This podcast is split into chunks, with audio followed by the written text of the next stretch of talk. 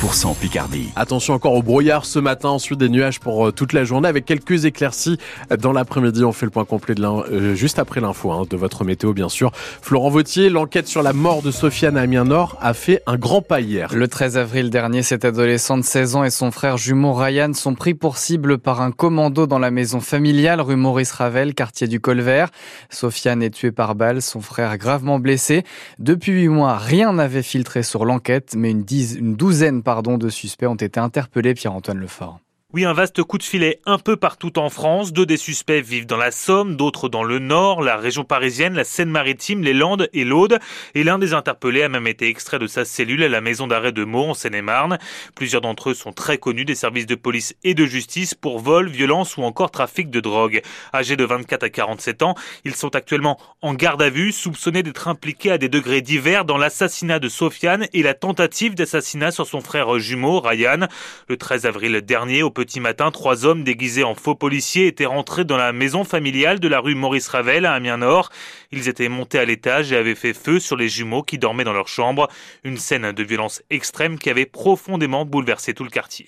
Lors de ces interpellations, plusieurs objets ont été saisis, notamment une fausse arme de poing, près de 40 000 euros en liquide et plusieurs téléphones.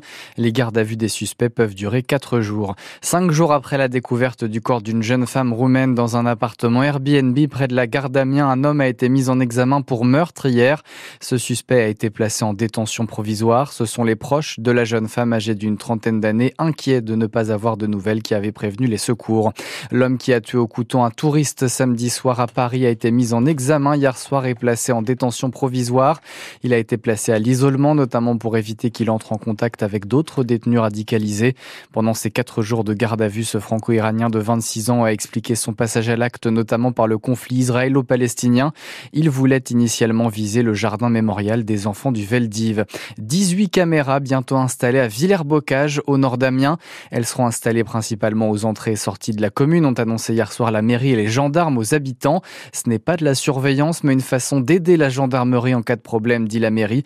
Les travaux vont démarrer d'ici le début d'année prochaine. L'installation de ces caméras coûte 180 000 euros.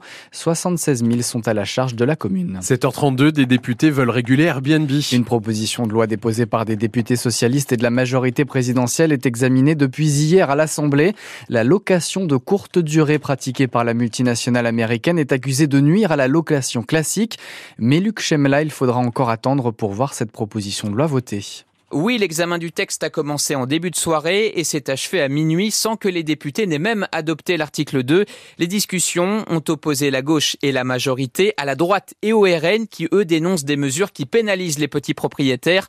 Dans leur viseur notamment, l'article 3 qui prévoit de s'attaquer à la niche fiscale dont bénéficient les meublés touristiques de type Airbnb qui ont aujourd'hui des taux d'abattement supérieurs à ceux des locations classiques de longue durée. Concrètement, cette mesure souhaite abaisser à 30% le taux d'abattement fiscal sur leurs revenus. Une exception serait retenue, je cite, en zone rurale très peu dense où un taux de 41% supplémentaire pourrait être appliqué. Le texte contient également des obligations de diagnostic de performance énergétique pour les meublés de tourisme. Enfin, il prévoit de donner aux maires la possibilité d'abaisser de 120 à 90 jours par an la durée maximale durant laquelle une résidence principale peut être louée en tant que meublé de tourisme. Selon le président de la commission des affaires économiques de l'Assemblée, le texte reviendra en janvier ou en février.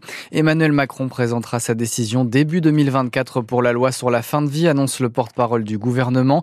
Un projet qui devait être initialement sur la table du Conseil des ministres à la fin de l'été dernier, puis plusieurs fois reporté. Le Conseil des ministres recevra d'ailleurs la semaine prochaine un premier rapport sur la question des soins palliatifs. J-1 avant le Téléthon. Depuis 1987, ces deux jours servent à récolter des fonds pour les maladies rares et notamment les myopathies. Plus de 90 millions d'euros récoltés l'an dernier dans toute la France avec des centaines d'actions prévues demain et samedi dans la Somme. On en parle juste après le journal de 8 heures avec notre invitée Régine Muller, coordinatrice du Téléthon dans le département. Et vous, est-ce que vous allez vous mobiliser pour ces deux jours de Téléthon? Est-ce que vous organisez un événement? Vous y participez? Vous avez prévu de faire un don? Vous nous appelez dès maintenant au 03 22 92 58 58 et on vous écoute tout à l'heure à partir de 8h15. Il fait froid en ce moment dans les gymnases de la métropole d'Amiens pour les besoins de son plan de sobriété énergétique. La température est abaissée à 12 degrés, mais dans certaines salles, la température température ressentie est bien plus fraîche, comme à la Veillère, quartier Saint-Leu, à cause d'une panne du réseau de chaleur. On s'y rend dans le journal de 8 heures. À Amiens, toujours des paniers gourmands sont distribués jusqu'à vendredi prochain aux seniors de 75 ans et plus, à l'intérieur du sucré et du salé. Si vous êtes concerné, vous avez normalement reçu un courrier de la mairie.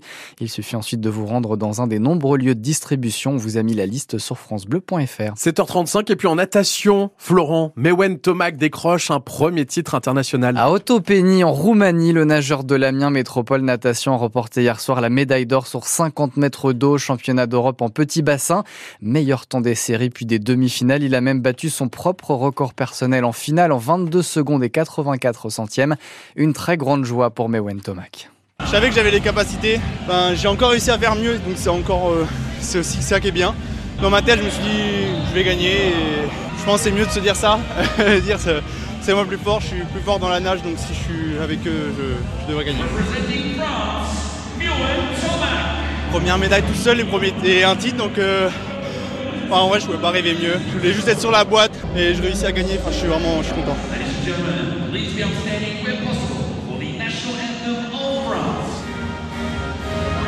Confirmer en grand bassin, je pense que ce sera le, le plus dur, on va dire.